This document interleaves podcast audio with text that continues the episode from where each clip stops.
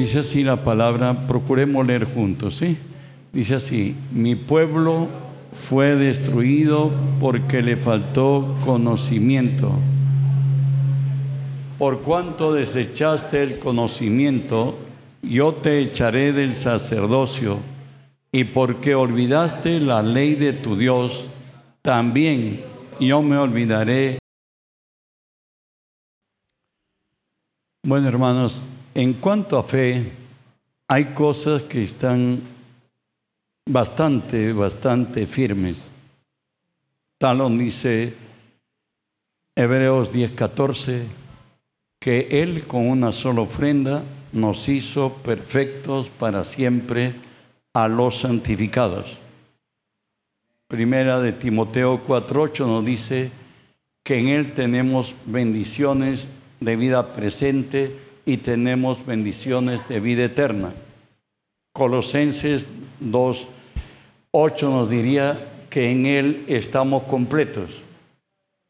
Recordemos que nosotros somos la vidriera de Dios. Somos carta de recomendación al mundo. Si el mundo ve en nosotros la gloria de Dios, fácilmente van a juntarse a nosotros. Ellos se guían por los sentidos. Por eso dijo Dios a Abraham, te bendeciré, te engrandeceré y serás bendición. Amén. En ti le dijo, serán benditas todas las familias de la tierra. Por tanto, debo considerar que el árbol que me cubre es el omnipotente y vivo bajo el amparo del Todopoderoso. No hay circunstancia en la vida que nos vaya a determinar, ni que nos va a desviar, ni que va a impedir que nosotros avancemos. Sin embargo, la palabra nos dice, mi pueblo pereció porque le faltó conocimiento. La diferencia entre un país desarrollado y un país que nos contentan diciendo en vía de desarrollo es por el grado de conocimiento y profundidad que se tengan de las cosas. Ellos tienen mucho más que nosotros. Aunque hoy el mundo se ha globalizado, el problema también es con ellos. Por tanto, hoy, teniendo nosotros el Dios tan grande, inmenso, todopoderoso, nos preguntamos, hemos aplicado esto, ¿por qué algunos no son sanados? Y también podríamos decir, ¿por qué algunos no son prosperados? ¿Por qué algún cristiano la pasa de la de Caín? El Señor dice, mi pueblo pereció porque le faltó conocimiento. Vamos a ver las causales por qué la fe, la salud, todo lo que como cristiano me corresponde, no me alcanza. Lo primero es por no perdonar. ¿Verdad? ¿Sabe qué? Quien quiera que no quiera perdonar, no sirve para ser cristiano. Así de sencillo. ¿Sabe qué? El hecho que hoy tú estés aquí y tú sepas en tu espíritu que eres hijo de Dios y que tienes la bendita esperanza que terminado tu ciclo aquí vas a encontrarlo a Cristo, es porque te perdonó. Pero para que nosotros nos perdonen, Hebreos 9:22 nos dice, que sin derramamiento de sangre no se hace remisión. Dios ha tenido que hacerse hombre, Dios ha tenido que morir en la cruz, ha tenido que resucitar, ha tenido que adoptarte como hijo, ahora eres salvo, pero Él te perdonó. Y si tú cristiano no tienes capacidad de perdonar es porque nunca naciste de nuevo. Sencillamente no naciste. Y lo que no nace, no crece. Ese es el problema. ¿Por qué es que realmente estamos impuestos a perdonar? Primera de Juan 4.8 no dice una razón. Dice, el que no ama, ¿qué ha hecho? No ha conocido a Dios, porque Dios es amor. El día que tú naciste de nuevo, el día que yo nací de nuevo, como lo dice Ezequiel 36, 26, Dios quitó el corazón de piedra que hubo en nosotros y puso en él un corazón de carne como leo. Os daré corazón nuevo y pondré espíritu nuevo de vosotros y quitaré de vuestra carne el corazón de piedra y os daré un corazón de carne. En otra, en el pasado al único a quien amábamos es a nosotros.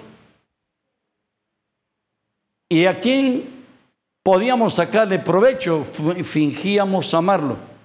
Y el fin era sacarle provecho del falso amor que teníamos. Pero a nosotros, a ti y a mí, Dios ha puesto su propio amor en nosotros. Lo dice así Romanos 5:5. Y la esperanza no avergüenza, porque el amor de Dios ha sido derramado en nuestros corazones por el Espíritu que nos fue dado. Hoy el mismo amor, el, el amor ágape, el amor ágape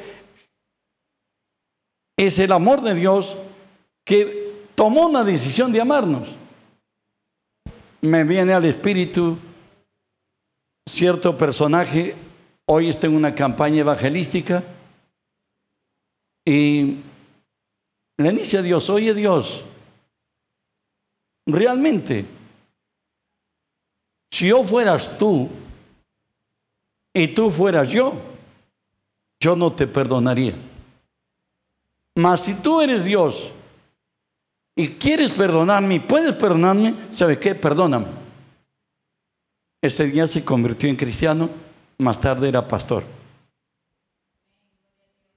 Dios no ve tu pecado. Dios ve más allá. Dios ve nuestro corazón. Y Dios sabe que hay en lo profundo de nuestro ser. Algunos donde Pablo podría decirnos hoy, si estuviera aquí, palabra fiel y digna de ser recibida por todos vosotros, que Cristo murió por los pecadores de los cuales yo soy el primero. Y primero de Corintios 13, 7 nos dice cuál es el amor de Dios, muy práctico. Dice que todo lo sufre, que todo lo cree, que todo lo espera y que todo lo soporta. Amar no es meramente solamente sacar provecho de alguien, más todavía. El amor nunca busca el provecho propio, busca el bien del otro. Amén. Entonces yo tengo que ser consciente que ese amor de Dios, que todo lo cree, que todo lo sufre, que todo lo espera y que todo lo soporta, hoy vive dentro de mí. Pero si a nosotros nos hacen alguien algo de malo y viene y nos dice que ya está arrepentido, nos ponemos, nos cruzamos, oye, ¿sabe qué? No me convence. Yo tuve una experiencia muy temprano, hace años atrás, y le dije a Dios, Dios, ¿cómo que tú eres amor? Estaba despierto, me empezó a enseñar. ¿Sabe qué me dice? El amor todo lo sufre. Yo soy Dios. Y, y, Dios, yo siendo Dios, puedo decirte que hasta aquí fuiste y terminaste. ¿Sabe por qué? Porque todavía estás en pie? Porque el amor todo lo sufre. Me dice, tú muchas veces vienes a decirme, estoy arrepentido y, lloras, pero yo sé que tú no estás arrepentido. ¿Y sabes por qué considero que te has arrepentido? Porque el amor todo lo cree. Y dije, ¿qué? Me puso en una situación muy despectante y de vergüenza. Pues nosotros exigimos que quien nos haga algo de daño, y venga a decir que está arrepentido, si es posible que empiece a reptar. Y que llore tanto que me convenza que sí está arrepentido. No. Dios es amor. Él todo lo sufre, todo lo espera y todo lo soporta. Más todavía, tenemos un mandamiento, si eres cristiano, también creo serlo. Primera de Juan 4:21 nos dice, y nosotros tenemos este mandamiento de Él.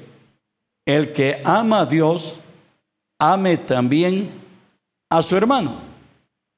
Si tú no puedes amar a alguien que lo ves, ¿cómo vas a poder amar a Dios a quien no ves? Por tanto, tenemos este mandamiento, el que ama a Dios, ame también a su hermano. Amén. Por el contrario, a veces buscamos ser especialistas en pajas y buscar en el ojo del hermano la pajas teniendo una viga en la nuestra. Pero Santiago nos dice algo, Santiago 4, 11 y 12. Dice así, hermanos, no murmuréis los unos de los otros. El que murmura del hermano, juzga a su hermano, murmura de la ley y juzga a la ley. Pero si tú juzgas a la ley, no eres sacerdote de la ley, sino juez. Uno solo es el dador de la ley, que puede salvar y perder. Pero tú, ¿quién eres para que juzgues a, otro? Entonces, ¿qué te está diciendo el Señor? Oye, ¿sabe qué? Perdona, tú eres un don nadie. Yo soy el único juez. Y tú no vas a venir a juzgar la ley, ni me vas a juzgar a mí, que yo soy el dador de la ley. Por tanto, recuerda que tú eres hombre, yo soy Dios. El que murmura está murmurando de lo que Dios ha dicho y de Dios que ha dicho. Por tanto, estamos en falta. Dios resiste a los soberbios y da gracia a los humildes. Amén. No perdonar trae consecuencias extremas. Recuerde que Mateo 18, a partir del 18 hasta el 35, nos habla de los dos deudores. El que debió 10 mil talentos, una cantidad fabulosa, hoy se dice equivale a 10 millones de dólares, y otro que le debía, al que debía demasiado, pues debía 100 denarios equivalente a 30, a 30 dólares hoy día. De pronto, usted sabe que una deuda se paga cuando uno paga lo que me adeudé, lo pago, ya soy libre en la deuda. O le doy a través de servicios, pago lo que yo debo. O me perdonan Amén. En los tres casos, la deuda está saldada. Y este hombre que debía una cantidad fabulosa, le tocó el día de pagar. Recuerde que no hay deuda que no se pague ni plazo que no se cumpla. Hoy lo han hecho llamar, ha venido y le dice, me tienes que pagar la deuda. Y él se humilló, le dijo, amo, ten misericordia, yo te lo pagaré. ¿Y qué hizo el amo? Le dice, ¿sabe qué? No me debes nada. Gloria a Dios. Si le perdonaran a ustedes 10 millones de dólares, ¿qué haría? ¿Le perdona al que le debe un millón? Posiblemente. Porque estaría en la deuda que me la dieron a mí. ¿Y 100 dólares le perdonarías? Seguro que sí. 30 con más facilidad. Pero este, no. Él tenía un puño duro y dice, no, encuentra y lo pone en la cárcel. Pero como no hay nada oculto bajo el cielo, leemos Mateo 18, 32 y 33.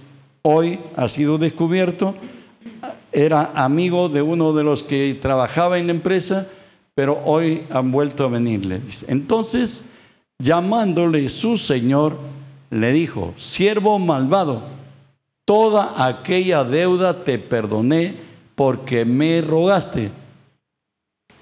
¿No debías tú también tener misericordia de tu consiervo como yo tuve misericordia de ti? Debías ser consecuente a lo que yo he hecho contigo. Recuerda que nuestra salvación vale la vida de Cristo. Amén. Y si Cristo nos perdonó, nosotros estamos, somos responsables de perdonar siempre. Así es. ¿Y qué pasa si no queremos perdonar? Mateo 18, 35 y 36, 34 y 35. Entonces su señor enojado le entregó a los verdugos hasta que pagase todo lo que debía. Así también mi Padre Celestial hará con vosotros si no perdonáis de todo corazón cada uno a su hermano sus ofensas. Dice que aquel que no quiere perdonar, Dios mismo va a entregarlo a sus verdugos. Si usted leyó la historia de Job, va a encontrar que Satanás es un ser sin misericordia, él es el verdugo. Él viene a matar, robar y destruir. Él no se sacia. Cuando ve todo destruido, recién quizá queda complacido. Él no tiene misericordia. Y al que no quiere perdonar, Dios mismo le entrega al verdugo. He visto en, en el camino del ministerio que tengo a gente que ha caído muy alto. Me viene en el espíritu un recuerdo. Un muchacho que expendía, expendía animales, en la carnicería tenía, de pronto empezó a prosperar y como yo he sido negociante y tenía algún dinero, me pidió prestado, le dije toma y pensé que prosperaba y que iba bien. De pronto un hermano de la iglesia le dice, te ayudo a vender. Y él salía y buscaba a los clientes y le hacía las preventas. Y un día de ello le dice, a ver, préstame el cuaderno. Encontró pues que ya había un forado de 300 soles. Y viene a buscarme, me dice, pastor, mira lo que me ha hecho este, me dice. Hoy le digo, pero perdónale. ¿Qué? ¿Cree que usted lo va a perdonar? El comandante del puesto policial es mi, compadre. Yo le voy a enseñar a este qué va a hacer. Y yo le decía, pero perdónale. ¿Qué perdónale? Pues esta era parte de lo que yo le había prestado. ¿Sabe qué? No pasaron ni tres meses. Su carnicería cerró. Y bueno, en los que trabajan recicladores, le llaman a los que buscan en la basura buzo. Bueno, él se convirtió en buzo por no perdonar los 300 soles. Dice que Dios nos entrega a nuestros verdugos. Podemos ir hasta la muerte si no queremos perdonar. Efesios 4:26 nos da razones y tiempo que yo debo perdonar. Y nos dice así, airaos, pero no pequéis, no se ponga el sol sobre vuestro enojo, ni deis lugar al diablo, nos dice el verso 27. Entonces, dice el Señor que tienes razón de reaccionar contra aquello que no es correcto. La palabra está escrita y nos dice, hay de aquel que a lo malo lo dice bueno y aquel que a lo bueno le dice malo. Pero no te da libertad de ser el juez del que te hizo el daño o que te agravió. El Señor dice que nuestro enojo sea solo hasta la puesta del sol y no le damos lugar al diablo. A veces una palabra que nos decimos porque los hombres reaccionamos en milésimas. Y por ahí le dice uno de la pareja, se dice, ¿sabes que Yo no te quiero. El otro, el mismo, ella igual, yo tampoco. Pero aquel que está afectado, en la noche está razonando, está pensando. Por eso la escritura nos dice en Juan 12, 36, ninguna palabra ociosa salga de vuestra boca, sino la que sea necesaria para la edificación de los que nos oyen. ¿Verdad? Porque Dios nos va a tomar cuenta. De pronto hemos hablado ligeramente, pero hemos dañado a una persona. Así es. Esta noche no duerme. Esta noche está preocupado y Satanás va a edificar ladrillo tras ladrillo, sí, ¿verdad? Te ha dicho que no te ama, sí, solamente te usa. Solamente, no, no, no, no, ni creas que eso. Te engañó, te lo dijo, te sedujo, te pasó. Pero esto es totalmente mentira. Y mañana si no ha perdonado, va a irse de casa, quizás llorando y toda la noche ha planificado cómo volver a la casa de sus padres. O el otro, si en el tiempo se dice que todavía Perú somos machistas, de repente un empujón y alguien a medianoche llorando debajo de la cama. ¿no? La palabra nos dice, airaos, pero no pequéis y no deis lugar al diablo. Avanzamos. ¿Cuál es lo trascendente del perdón? Usted sabe que Jesús resucitado volvió a hablar del perdón. Él dijo así, Juan 20, 23, a quienes remitieres los pecados, les serán remitidos, y a quienes los retuvieres, les son retenidos. Por favor, eh, se quede en la pantalla eso. Cuando tú ves a una persona que te debe, ¿cómo lo ves? ¿Lo ves como la persona o lo ves como el deudor? Y aún, hermano, ojalá, ojalá alguien lo ha traído esta vez, ¿no? Tú lo ves a él o a ella como deuda. Pero cuando tú lo perdonas, ya no es deudor. Y tú no eres víctima. ¿Me estás entendiendo? Pero cuando tú o yo o quien fuera no perdonamos, lo que hoy condenamos, lo que para hoy, para nosotros es detestable y que no es posible, no es razonable perdonar, mañana va a ser parte de nuestra vida. Eso lo dice Romanos 2.1. Inexcusable eres, oh hombre, quien quiera que juzgas, pues en lo que juzgas a otro, te condenas a ti mismo, porque tú que juzgas, haces lo mismo. Una madre cristiana llegó a ser secretaria del presidente Carter de Estados Unidos.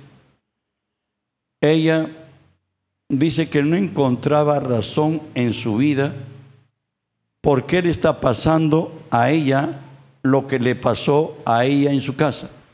Dice, yo me emancipé de mi casa, me fui de mi casa, ¿por qué? Porque ya no podía soportarlo a mi madre.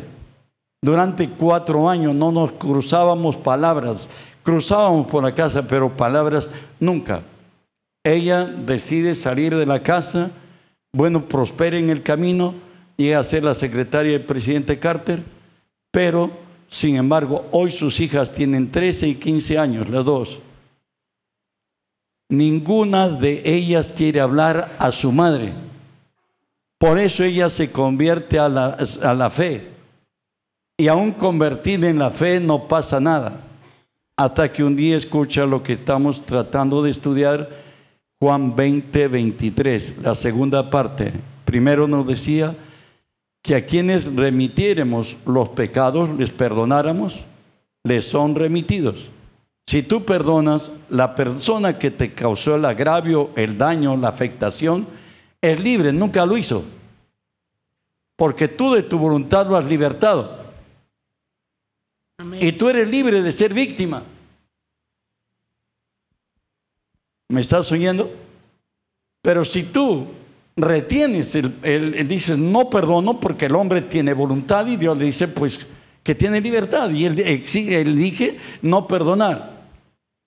Tarde o temprano el daño que tú, que lo que tú no puedes perdonar de otro que te causó, mañana será tu estilo de vida propio. Ella recién entendió que ella no había perdonado a su madre. Y que ahora cuando ella hoy es madre, la misma situación se está cumpliendo en el hogar de ellas. Las maldiciones no se heredan, pero sin embargo, los pecados no se heredan, pero el no perdón hace que lo que tú hoy condenas, mañana será parte de tu vida. No te estoy maldiciendo, pero es así.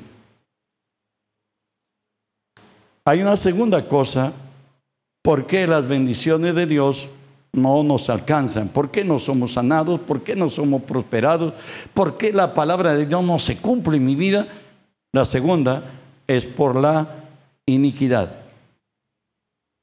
¿Y qué es la iniquidad? Lo tenemos descrito en números 15, 30 y 31, que nos dice así, mas la persona que hiciere algo con soberbia, así el natural como el extranjero, ultraja a Jehová. Esta persona será cortada de en medio de su pueblo. 31. Por cuanto tuvo en poco la palabra de Jehová y menospreció su mandamiento. Enteramente será cortada esta persona, su iniquidad caerá sobre ella. ¿En qué consiste la iniquidad? En tener en poco la palabra de Dios y menospreciar el mandamiento de Dios. Hay gente que cree pues que son dioses para ellos mismos, para Dios no cuenten sus caminos y de pronto se han introducido en un sinnúmero de problemas. Para nosotros cristianos hoy, Romanos 14, 23 nos dice que es iniquidad para nosotros. Pero el que duda sobre lo que come es condenado, porque no, le hace con, no lo hace con fe. Y todo lo que no proviene de fe es pecado. La última parte es la que quiero que lo entiendas. Todo lo que no proviene de fe es pecado.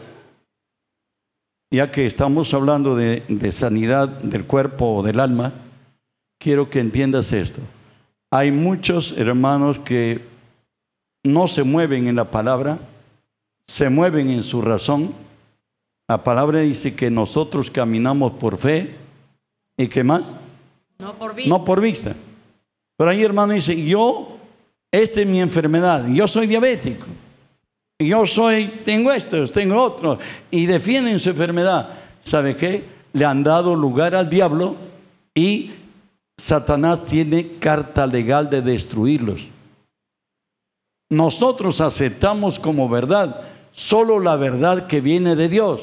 Amén. No aceptamos el problema que es nuestro. Recuerden 2 Corintios 4, 18 nos dice, no mirando nosotros las cosas que se ven, sino las cosas que no se ven. Las cosas que se ven son temporales y las que no se ven son eternas. Amén. No aceptamos a los problemas como parte de nuestra vida. Sabemos que son pasajeros, que tienen que irse. Por tanto, no acepto que va a quedarse en casa, ni que yo soy enfermo, o que soy pobre, y que soy imposibilitado, y que yo no puedo esto, que no puedo aquello. La palabra me dice que todo lo podemos en Cristo que nos fortalece. Amén. Entonces yo tengo que creerle a Dios, porque si no le creo a Dios, el problema se queda conmigo. Así es. Y cuando el hombre, pues la iniquidad es una semilla diabólica, donde todo mal se origina y es transmitido al hombre desde su concepción. El Salmo 51.5 nos habla de ello y nos dice así. He aquí, en maldad he sido formado y en pecado me concibió mi madre. He aquí, en maldad he sido formado y en pecado me concibió mi madre para estudio nada más. Iniquidad tiene dos sinónimos, maldad y rebelión.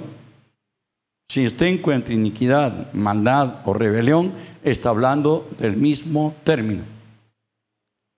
Amén. Entonces, no dice la palabra que es una herencia, la iniquidad la heredamos desde el vientre de nuestros padres. ¿No te has oído de esto? Pues también lo dice el Romanos 5:12, que el pecado se fue transmitiendo de generación en generación. Ves a un bebé nacido inocente y no sabe ni que vive, pero está viviendo, no, su razón no está conceptuada, sin embargo, no le da puñetazos a la madre en, el pecho, hace de todo, no deja dormir, pues la iniquidad está en él. Por tanto, dice, como el pecado entró en el mundo por un hombre y por el pecado la muerte, así la muerte, ¿qué pasó? A todos los hombres. ¿Por cuánto?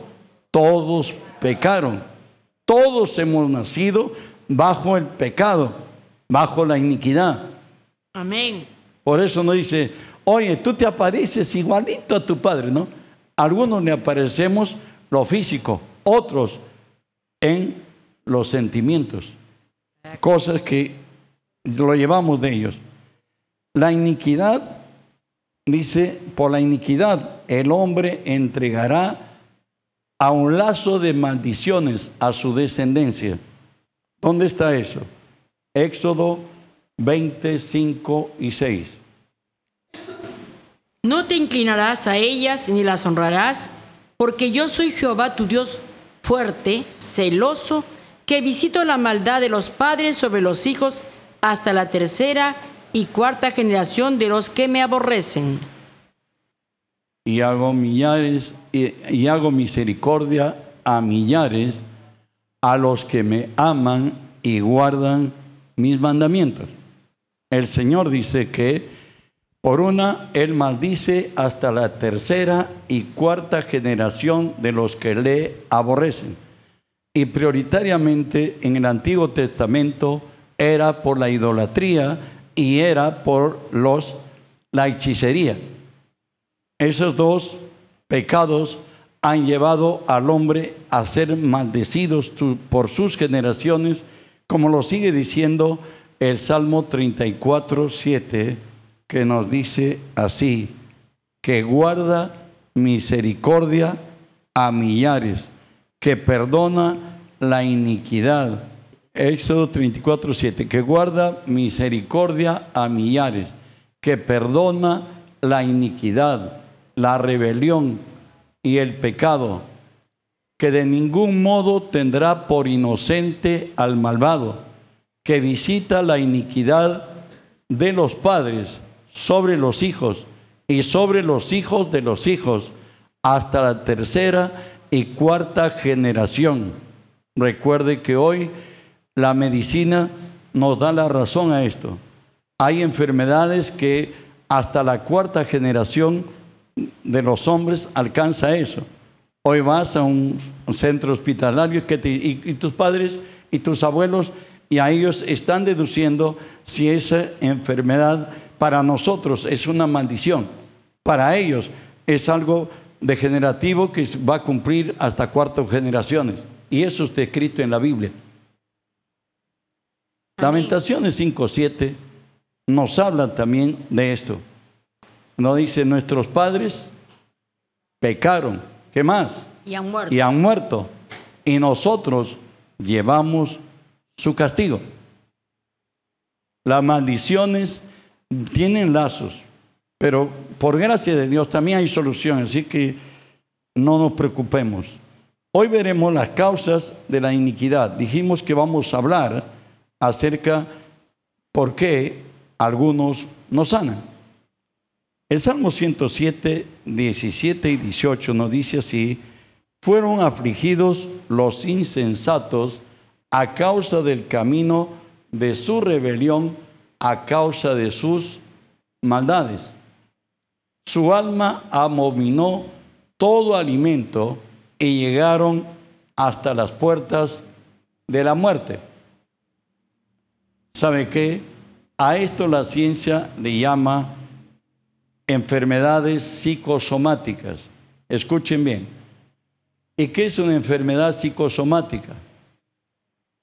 Cuando en el alma del hombre hay una herida tan profunda que el hombre desciende eh, por, eh, por el rechazo, por la amargura, el hombre se estresa, el hombre se deprime. Estoy hablando de hombre y mujer, por cierto.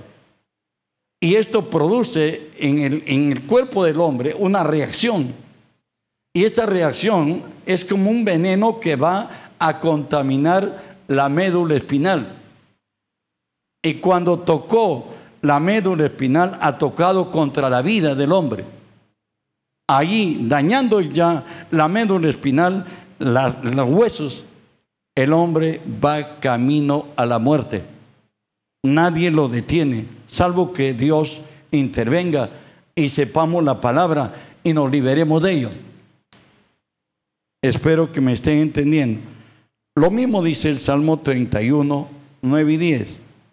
Ten misericordia de mí, oh Jehová, porque estoy en angustia.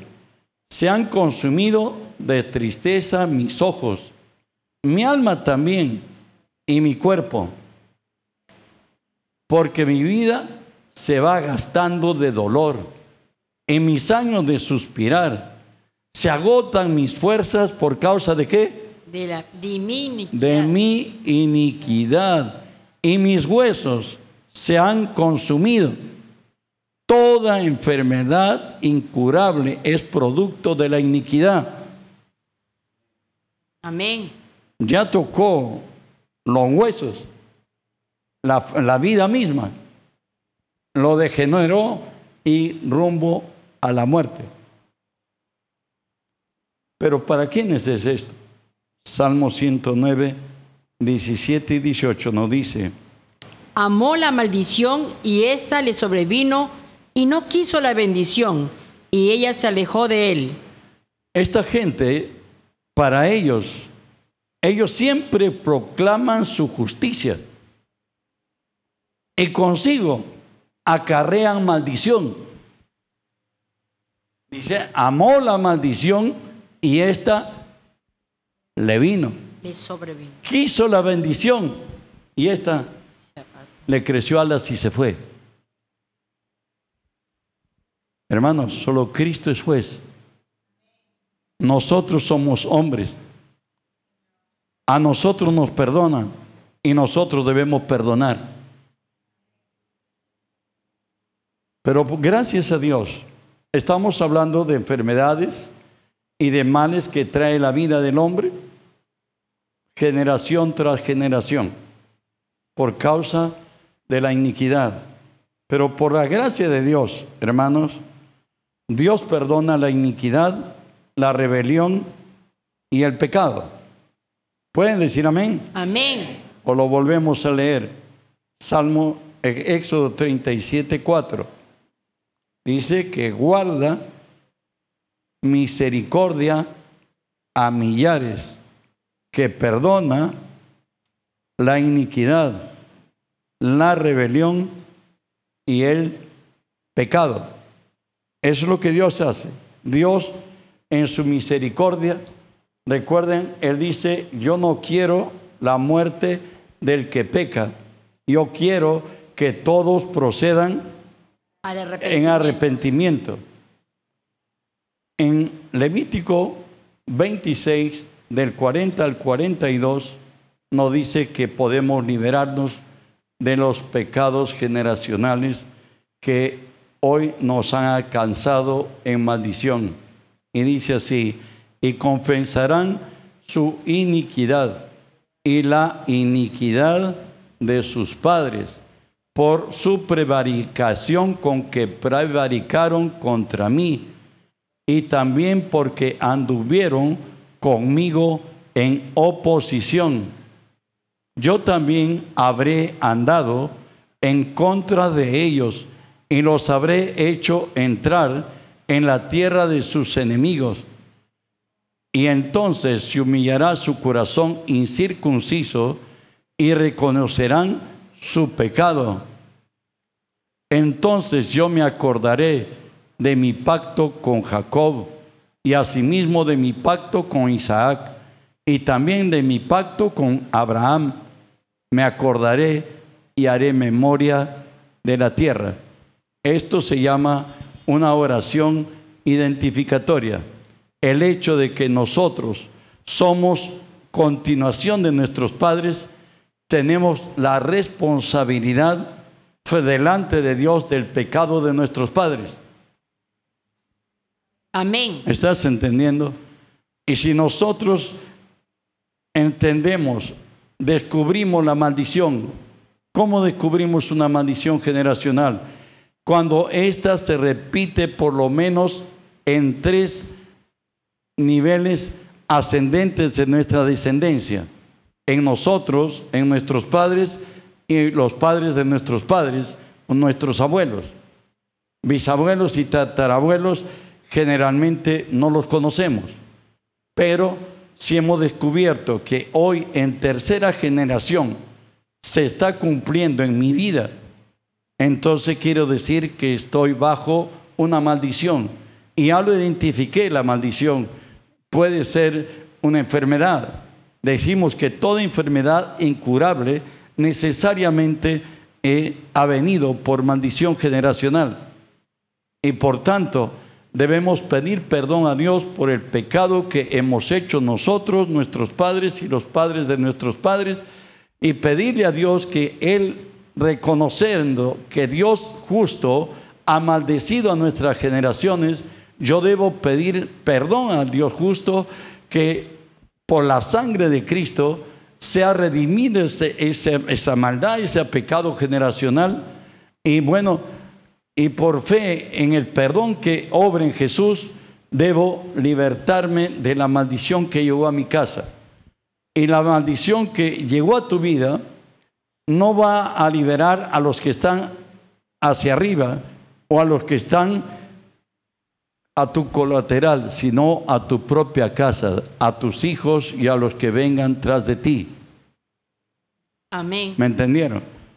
En algún momento lo haremos. Vuelvo a decirles que la iniquidad, ya dijimos que la, es la rebelión que ha venido impregnada desde que nacimos eh, para esta vida. Es una herencia de nuestros padres. Amén. Dijimos que a causa de la iniquidad dejamos lazos de maldiciones para nuestras generaciones. Y aunque nuestros abuelos, tatarabuelos, bisabuelos se han partido, la maldición todavía nos ha alcanzado. El Señor dice, conoceréis la verdad y la verdad os hará libres. ¿Y cómo yo permanezco en la verdad y la verdad nos hará libres? Roma, este, Juan 8, 31 y 32 nos dice, si tú permaneces en mi palabra y si mis palabras permanecieren en ti, seréis verdaderamente mis discípulos y conoceréis la verdad y la verdad os hará libres. Gloria a Dios. Cuando tú la, palabra de Dios la hagas tuya, lo asimiles como tuya y vivas conforme a esa palabra, las bendiciones de esta gracia de Dios van a alcanzar tu vida. Recuerda que Santiago nos dice, someteos pues a Dios, resístanle al diablo y a él le va a faltar patas para huir de ustedes. Pueden aplaudir a su Dios, Satanás tiene que irse. Hay una tercera cosa por la cual no somos sanados, no somos prosperados, no alcanzamos la bendición de la gracia de Dios. ¿Saben por qué? Por la obstinación. Eso lo dice Proverbios 29.1. El hombre que respondido endurece la cerviz, de repente será quebrantado y no habrá para él medicina. El hombre que reprendido endurece la cerviz, de repente será quebrantado y no habrá para él medicina. ¿Cuáles son los sinónimos de la obstinación? Tenacidad, terquedad y empecinamiento. Hay gente que ellos son verdad en sí mismos. Ellos nunca pierden. Aunque la verdad grite, las evidencias se muestren, pero ellos están en la razón. Todos le dicen, hoy estás equivocado, pero ellos jamás están, nunca dan su brazo a torcer y decir, ¿verdad? Que sí, he hecho mal. Pero a ese tipo de gente, por esa razón de que no estamos dispuestos al cambio, no te digo que seas un títere y que de, de aquí te jalen de acá, no. Recuerda que nosotros el que nos puede convencer es Dios. Amén. Y nosotros queremos solamente a lo que está escrito. Así es. Entonces, si está escrito, créele a Dios. Amén. Amén. Veremos algunas actitudes por las cuales se hace manifiesto la obstinación. Desgraciadamente tenemos a uno de los grandes de, que nació en la tierra, Moisés. Números 20 del 10 al 12. Dice así, y reunieron Moisés y Aarón a la congregación delante de la peña y les dijo, oíd ahora, rebeldes, ¿os hemos de hacer salir agua de esta peña? Entonces alzó Moisés su mano y golpeó la peña con su vara dos veces y salieron muchas aguas y vivió la congregación y sus bestias. Y Jehová dijo a Moisés y a Aarón, por cuanto no creísteis en mí para santificarme delante de los hijos de Israel, por tanto, no meteréis esta congregación en la tierra que les he dado. En Salmos 106, 32 y 33 no dice de esta escena cómo pasaron. También le irritaron en las aguas de Meriba y le fue mal a Moisés por causa de ellos porque hicieron revelar a su espíritu y habló precipitadamente con sus labios. Recuerde, había tres millones de hombres que a Moisés le estaban reclamando agua. Danos de beber, danos de beber, danos de beber. Y están en el desierto, por cierto, y lo necesitan. Y Moisés no dio la gloria a Dios ahí. Y dijo, acá rebeldes, ¿acaso nosotros no podemos sacarles agua? Lo que él debió decir, ¿acaso Jehová no les ha sustentado estos 40 años? ¿Acaso Jehová siempre los ha dado? Recuerden que Dios no comparte su gloria con nadie. Así es. Eso no dice Isaías 42, 8, ni con Moisés. Yo Jehová, este es mi nombre y a otro no daré mi gloria ni mi alabanza a esculturas. A otro no daré mi gloria ni mi alabanzas a esculturas. Y la tendencia del hombre es levantar su nombre. Y dice, qué bien, te graduaste. No dicen, dicen, gracias a Dios que me dio la sabiduría. No, dicen, me he quemado las pestañas. He tenido que dejar esto, he tenido que dejar aquello otro dice, ¡ay, qué bonito tu carro! Me he roto los lomos, pero todavía están ahí. El hombre no busca la gloria de Dios, busca la gloria suya, pero la Biblia dice que nada tiene el hombre si no le fuere dado de arriba. Si tienes pareja es porque Dios te la dio. Si tienes hijos son los hijos que Dios te dio. Si tienes el título, los cartones que tengas, es lo que Dios te dio. Si estás joven, Dios te hizo joven. Dios te hizo fuerte. Eres diferente a otros. No todos van a tener lo que tú tienes. Dios se agradó de ti y te bendijo. Por tanto hay que ser agradecidos. Recuerda que el Dios nuestro es un Dios celoso. Hay otra cosa que quisiera que entiendan porque sucede.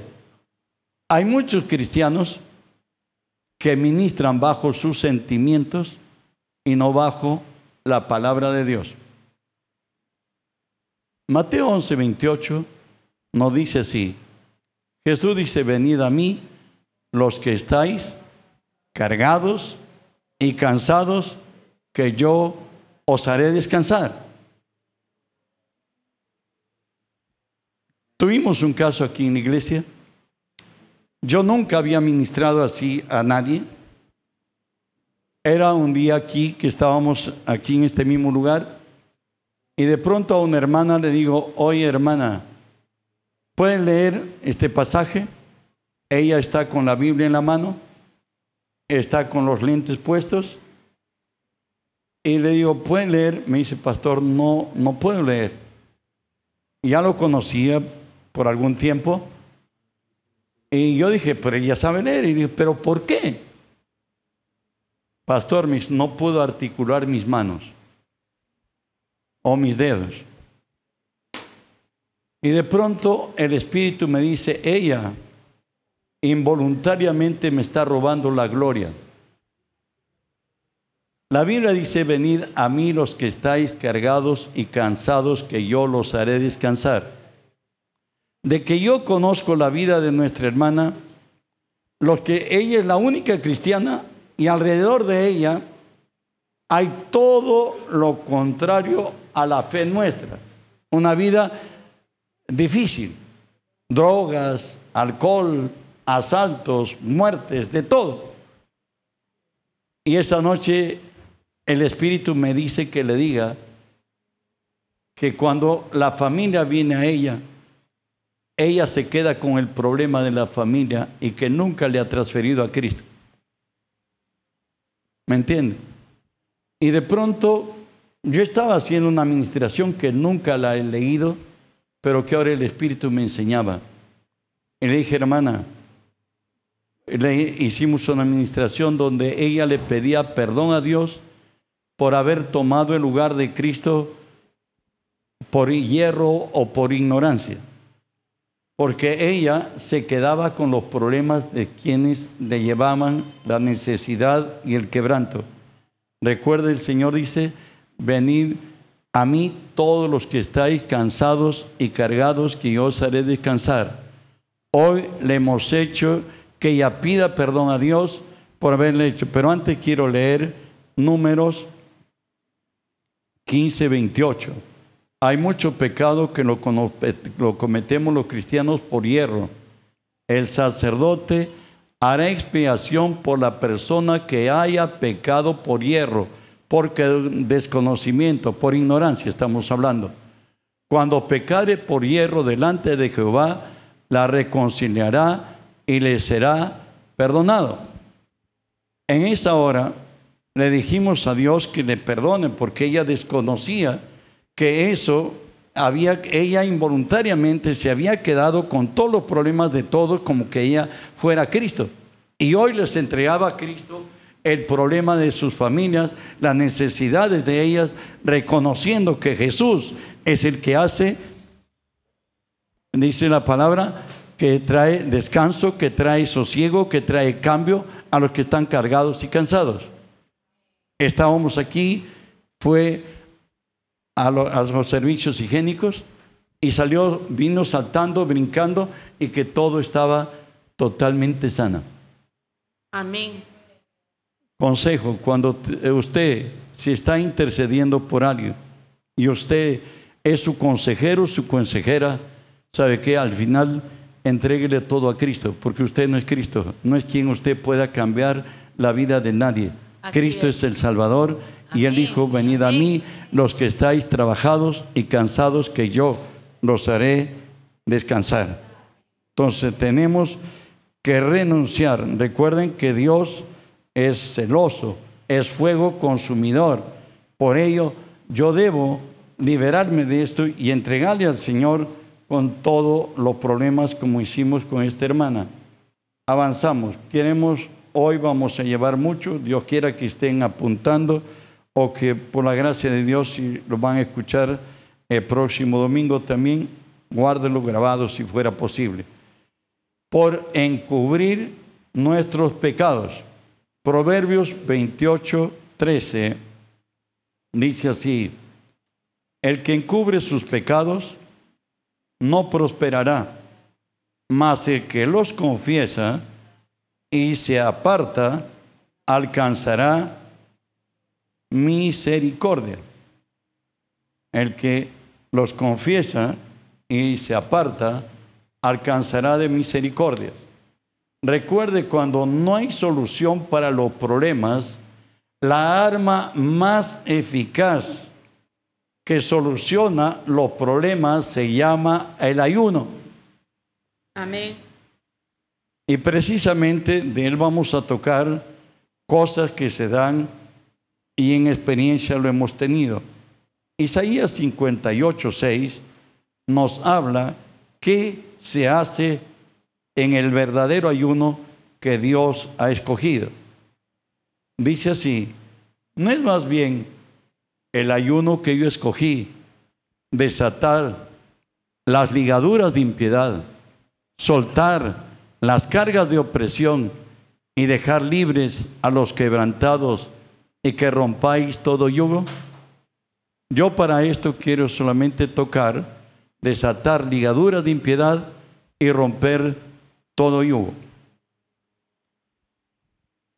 Recuerdo que un hermano me dice, pastor, yo estoy muy enfermo. No, hoy no puedo comer más de tres cucharadas de comida. Y es más, me dijo en un momento, pastor, si usted está percibiendo algún mal olor, y me dice, soy yo. Y me cuenta la razón de por qué en otra estaba pasando dentro de él algo que él conocía que estaba sucediendo, que ya no puede comer, que se está desintegrando, qué sé yo. Bueno, el Espíritu me llevó a decirle, y yo he experimentado esta nueva forma de sanidad, que espero que lo entiendan quienes le creen a Dios, y si el Espíritu les lleva a hacer lo que me permitió hacer, verán otra gente sanada. La mayoría de hombres tenemos esto. Escúchenlo bien. Nosotros presumimos ser lo que quisiéramos ser. Vuelvo a decirles. Presumimos ser lo que quisiéramos ser, pero no lo somos. El pecado que yo lo hago, perdóname ser agresivo, y el que tú lo haces, para cada quien de nosotros está justificado hacerlo. Aunque sabemos que es contrario a lo que Dios ha dicho. Si el otro hiciera el pecado que yo hago, lo derrumbo. Me voy encima. Le digo que no sea hipócrita. La palabra nos dice exhortándonos los unos a los otros. Pero como yo lo hago, como una hermana me dijo hace años, le dije, hermana, usted ya es cristiana y ya tiene varios años de cristiana. Pero la Biblia dice que usted no puede convivir con alguien que no es su esposo. Ella me dijo, pastor, ¿y quién nos da de comer? Entonces está justificado. La Biblia dice que el ladrón ya no robe más que trabaje con sus manos.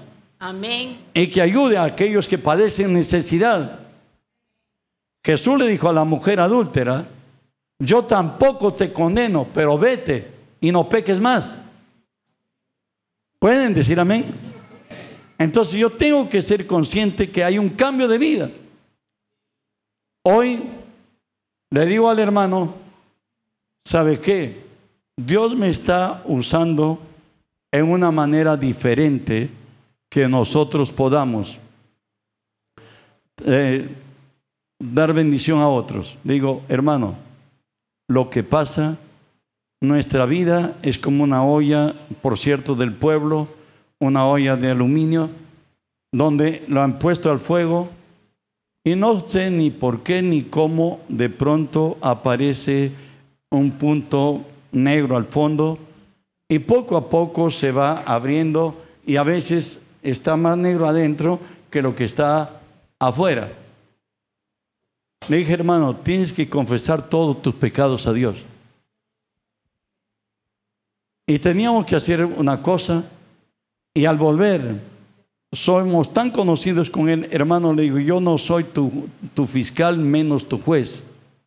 Yo quiero ayudarte en ese día empezó a salir de cuánta hipocresía nosotros somos. Pero antes de ello quiero decirle algo. Nosotros no nos conocemos.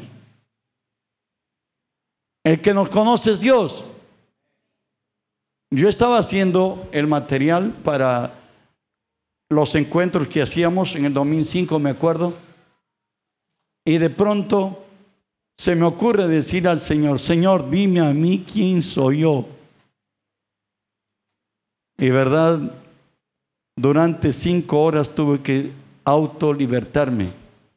Me encontré que era un hipócrita, me encontré que era alguien que me aprovechaba de otros y alguien que de pronto me dio un espanto y dije, ¿qué? ¿Esta bestia soy yo? A veces nosotros presumimos. Amén. ¿Sabe qué? Dios no oye a los pecadores. Así es. El Salmo 66, 18 nos dice David, si yo hubiese visto la iniquidad, el Señor no me habría oído. Recuerdo cuando el hermano viene aquí, somos muy conocidos, empezó a confesar sus pecados y lo que él lo tenía en su vida encubierto, empezó a liberarse. Así, y le ministramos sanidad. Al segundo día me toca llamarlo y me dice, pastor, te digo, ya estoy comiendo a plato completo. Gloria a Dios. Dos meses adelante se hizo un examen total, un chequeo total. Estaba sano y estaba libre de todo. Amén, amén, amén. Hoy día vive. Dios, hermanos, nos dice que debemos desligarnos de toda ligadura de impiedad. Hay hermanos que no saben quién es el Señor. Siendo cristianos fornican, siendo cristianos mienten, hasta siendo cristianos roban. Hoy eres cristiano. Por favor, no te engañes. Dios no va a ser burlado. Yo no soy tu juez. También hay pastores falsos. Que Dios nos libre. Amén. Y nos decía la palabra también que rompamos todo yugo. Hoy tengo un problema al iniciar el año pasado. Llega una persona aquí, me dice, por favor, ¿me puedes ayudar? Es un ministro cristiano. Y cuando está aquí, él me dice, ¿sabes? Yo tengo, ¿me puedes creer? Mira, hoy yo soy ministro cristiano, pero estoy yendo a los psicólogos, estoy yendo al psiquiatra, ya creo que me van a internar en un hospital psiquiátrico. Y digo, ¿y por qué? ¿Tú no has oído esto alguna vez? Me dice. ¿Qué digo, no, David? Lo que yo sueño, lo estoy haciendo en lo natural. Yo estoy soñando, pero estoy actuando con mi cuerpo todo lo que yo estoy haciendo. Él hoy pierde la pareja, su esposa, en la pandemia, muere ella. Después de un tiempo, tiene un segundo compromiso. Y en esta noche, le incluso le dan a ellos que vuelen al Cusco, hoy está en la noche en la luna de miel, pero se encuentra soñando que hay una persona desvestida en su cama y que él la está estrangulando. Y le estaba estrangulando a la, mujer que estaban hoy en luna de miel. Y que esto se había repetido continuamente y que ya estaban en las manos del psiquiatra porque ya no se podía más. De pronto, recuerden que hay cosas que nosotros lo tenemos en el consciente y hay cosas que tenemos en el subconsciente. Le pedí aquí en este mismo lugar que le preguntara al Espíritu Santo qué ha pasado en su vida que está produciendo esto en él. Es un hombre de 60 años. Empezó a, llo- a llorar, incluso hasta con la, la voz de un niño, de un adolescente, 13 años. Y lloraba y lloraba y gritaba y estaba atormentado.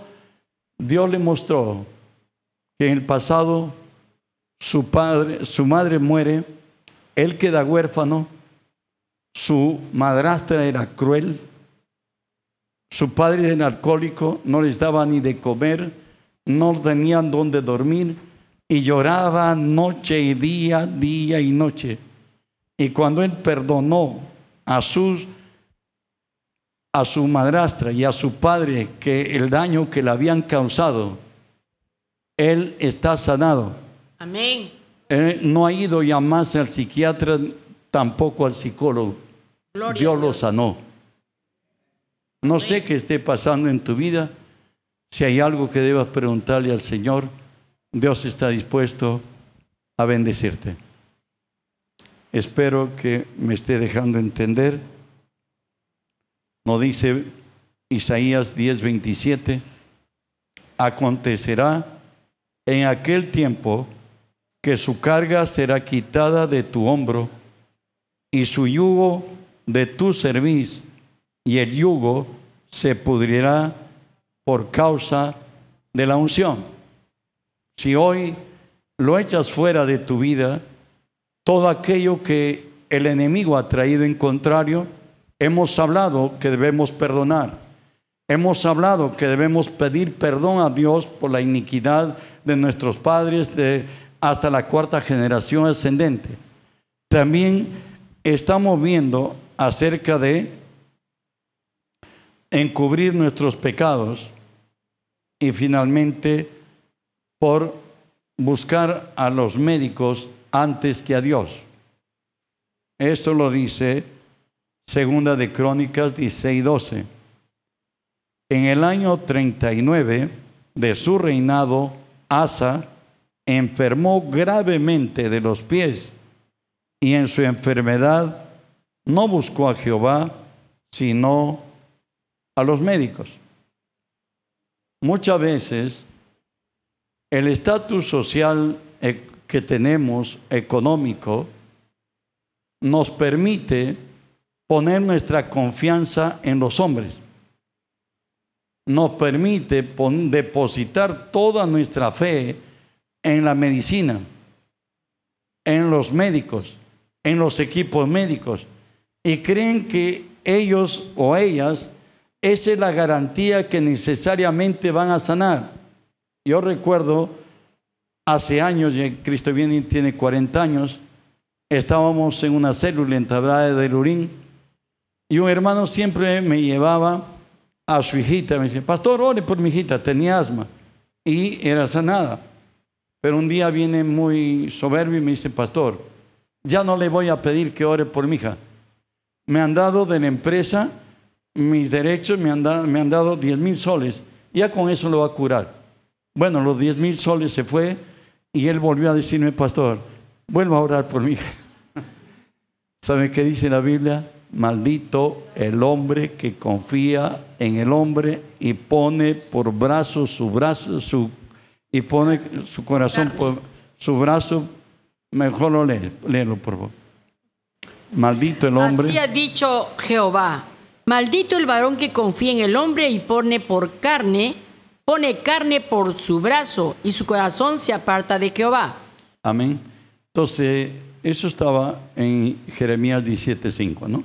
Entonces, poner nuestra confianza en el hombre, en la ciencia, en la medicina, en instrumental, en todo. Voy a ir a la mejor médico, voy a ir a los mejores esto, voy a ir. Oye, Dios lo toma como soberbia. Dios no nos está impidiendo que vayamos. ¿Quién ha ido? Gracias a Dios los médicos me han ayudado y todavía tengo vida. Pero el primero de los primeros tiene que ser solo Dios. Amén.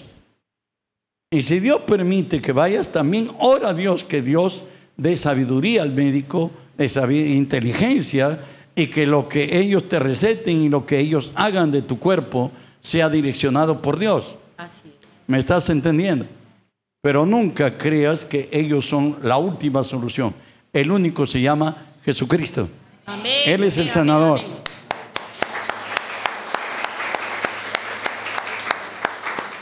Muchas veces nosotros pedimos, hermanos, por los efectos. El Espíritu Santo te va a decir la causa. Amén. Es todo. Si el Espíritu Santo te muestra el por qué estás enfermo, el por qué las bendiciones del cielo no te alcanzan, si tú corriges esto, las bendiciones de Dios te sobreabundan. El Espíritu Santo es el autorizado para revelarnos lo secreto, lo guardado, lo que está en tinieblas, Él conoce la luz y Él es Dios. Amén. Oramos, Padre, bendigo tu nombre.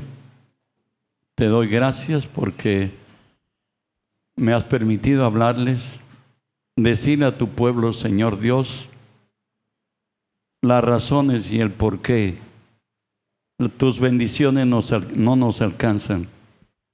Hemos hablado, Señor Dios, acerca de la falta de perdón. Hemos hablado de la iniquidad. Hemos hablado igualmente, Señor Dios, de la obstinación, de encubrir nuestros propios pecados. Hoy, Señor, glorifica tu nombre y bendícenos. Oramos con ustedes algunos minutos. Yo seguro en casa se van a explayar. Díganle así, Señor, sé que en la cruz, con una sola ofrenda, tú me has hecho perfecto y santificado. En ti estoy completo. Estoy bendecido. Soy de bendición para muchos. Perdóname, Señor, que por ignorancia, desconocimiento, no he llegado sino a padecer. Soy hijo, pero los cielos se han hecho de bronce. Hoy, Señor, por tu palabra entiendo que es mi responsabilidad perdonar. Hoy delante de ti, perdono a los que me causaron daño, agravio, dolor, pérdida. En este día, así como me has perdonado, yo les perdono. Y así como tú me has hecho libres, yo los dejo libres. Y en tu nombre pido que los bendigas. Pido que tu gracia los alcance y que tú seas glorificado en ellos. Estén vivos o estén muertos, estén cercanos o muy distantes de mi corazón. Desecho todo resentimiento, toda amargura, todo dolor que me causaron. Y en el nombre de Jesús me olvido y los declaro libres. En este día, Señor, he entendido que por causa de la iniquidad, la idolatría, la hechicería, que he nacido en un, pueblo pagano, donde mis padres, los padres de mis padres y los padres de los padres de mis padres, hasta la cuarta generación ascendente, no conocieron de tu nombre y por ello fuimos idólatras y nos inclinamos a buscar en los ministros de Satanás solución a problemas. Nos introducimos en el ocultismo. Hoy pido perdón, Señor, por ese pecado que hicimos. Yo, mis padres, los padres de mis padres, hasta la cuarta generación ascendente. Y te decimos, Señor, que tú, juez justo, condenaste a nuestras generaciones porque tú eres justo. La maldición vino sobre nuestras vidas. Y en este día, Señor, pido que la sangre de Jesús extinga esta maldad, el pecado ancestral que hicimos yo, mis padres, los padres de mis padres, hasta la cuarta generación ascendente sobre nosotros, que adoramos a lo que por naturaleza no es Dios, de la cual tú has dicho que delante de nosotros no habrá ningún Dios, sino tú el único. Perdónanos porque te hemos ofendido en tu santidad, en tu justicia. Y tú, Señor, has maldecido nuestras generaciones.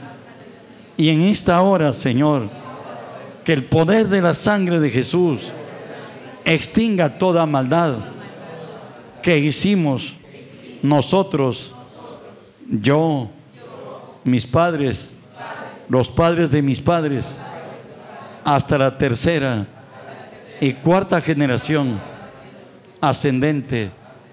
Y en este día, Señor, creo que la sangre de Jesús extingue toda maldición, la cual nos ha alcanzado por causa de la idolatría y por causa del ocultismo.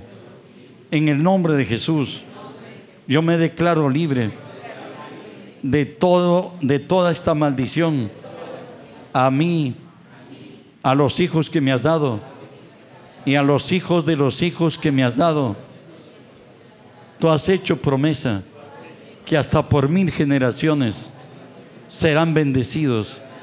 Y en esta hora, Señor, pido que quites el velo de mis ojos, con facilidad descubro los errores de los demás, pero me encuentro imposibilitado de verme en mí mismo lo malo que hago. Te ruego, Señor, que examines mi corazón y que pruebes mis pensamientos. Si en mí hay camino de maldad, condúceme al camino eterno. Perdona mis iniquidades, perdona mis maldades, extiende tu gracia y líbrame del poder del mal. Lo que tengas que decirle a tu Dios, dile en algunos minutos, uno o dos minutos. No sé cómo hayas llegado hoy día aquí, pero Dios puso en mí hablar hoy acerca de lo que tú has podido oír. El Señor nos dice si puedes creer. Para el que cree todo es posible. Si tus caminos han estado como cercados, truncados, has querido dar un paso más, pero no ha habido posibilidad ninguna. Hoy cree que en el Señor tus caminos son libres, ya no son estrechos, ya no te determinan que Dios abre caminos en el desierto, en tu desierto, y abren pozos en los sequedales.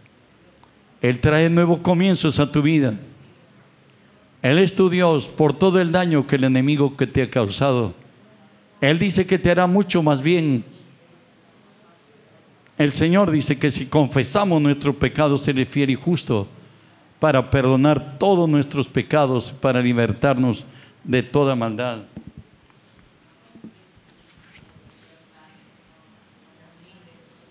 Acercaos a mí, dice el Señor, yo me acercaré a vosotros. Habla con sinceridad con Él. Él conoce nuestros corazones. No hables mecánicamente, dilo con el corazón. Dios valora tu vida y Dios bendiga a ella. En el nombre de Jesús. Le aplaudimos a Jesús.